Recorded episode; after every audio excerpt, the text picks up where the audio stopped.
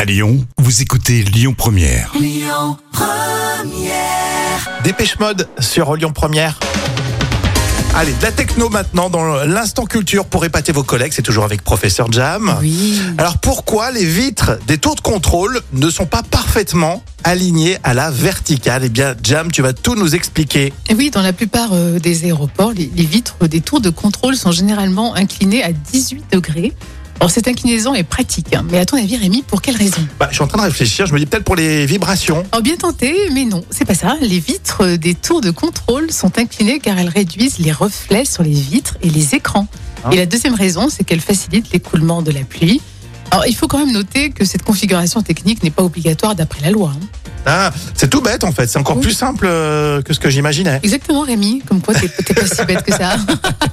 Ça rappelle évidemment le film Top Gun. Ah carrément. Toi, t'es pas trop fan. Moi, j'étais dingue de ce film. Ah, moi, On va lui friser les moustaches à la tour.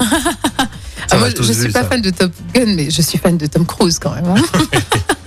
Euh, tout à l'heure, on parlera de Florence Foresti, hein, la millionnaise, euh, dans les moments cultes de la télé. C'était l'émission On a tout essayé, très très drôle. Et tout de suite, on écoute euh, Francis Cabrel sur Lyon Première. Écoutez votre radio Lyon Première en direct sur l'application Lyon Première, lyonpremière.fr et bien sûr à Lyon sur 90.2 FM et en DAB+.